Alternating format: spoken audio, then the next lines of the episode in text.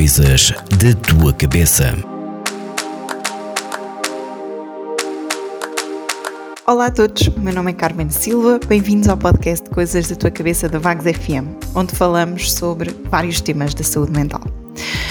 Hoje gostava de vos falar sobre a saúde mental feminina, ou pelo menos explorar um pouco deste tema que tem tanta, tanta coisa para se falar, mas gostava apenas de explorar um bocadinho convosco ao longo destes minutos uh, que me vão ouvir.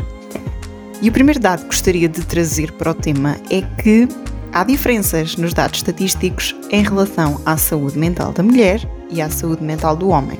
E apesar destes dados poderem trazer algum desconforto ou até alguma surpresa, temos que falar sobre eles. Num estudo realizado nos Estados Unidos em 2017, foi concluído que as mulheres têm o dobro da probabilidade de sofrerem de ansiedade, stress pós-traumático e depressão em comparação com os homens. Também concluiu que a maioria das pessoas que sofrem de anorexia nervosa ou bulimia são mulheres. E quando eu digo a maioria, eu estou a falar aqui de 85% para cima, não é? São mulheres. É uma grande maioria. E porquê que isto acontece? Perguntam vocês. Pois é, isto acontece porque as mulheres têm um conjunto de fatores de risco, ou seja, fatores que contribuem para este problema, e esses fatores têm aqui uma grande influência nestas estatísticas. O primeiro fator que eu gostava de vos falar é a diferença salarial entre géneros. As mulheres continuam a ganhar menos, de uma forma geral, e ganhando menos com exatamente a mesma carga horária que os homens. E como consequência desta diferença, a taxa de pobreza é maior nas mulheres do que nos homens. É? E tudo isto tem um impacto muito grande na saúde mental da mulher.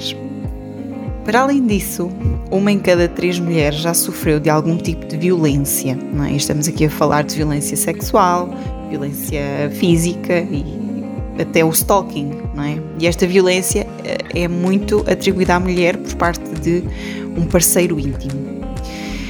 Com as responsabilidades e tarefas da mulher que lhe são atribuídas pela sociedade, não é? como o trabalho, até as lidas domésticas, o, o cuidar dos filhos, e, apesar deste papel da mulher estar a sofrer algumas alterações importantes ao longo destes últimos tempos, um, estas tarefas ainda lhe são muito atribuídas e tudo isto acaba por tornar a mulher muito menos disponível uh, para procurar e para conseguir não é, ter acesso a cuidados de saúde mental, uh, mas também acaba por dificultar o acesso propriamente dito a estes cuidados.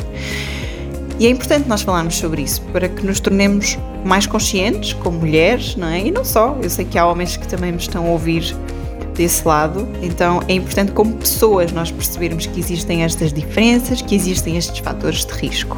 E a compreensão e o apoio de todos é muito importante para a recuperação de alguém com algum problema de saúde mental. E por isso eu proponho que nós nos tornemos pessoas mais atentas e um pouco mais empáticas com o sofrimento e com os problemas dos outros. Qualquer dúvida ou questão, por favor, façam-nos chegar pelos canais da Vagos FM, através do WhatsApp ou do Facebook.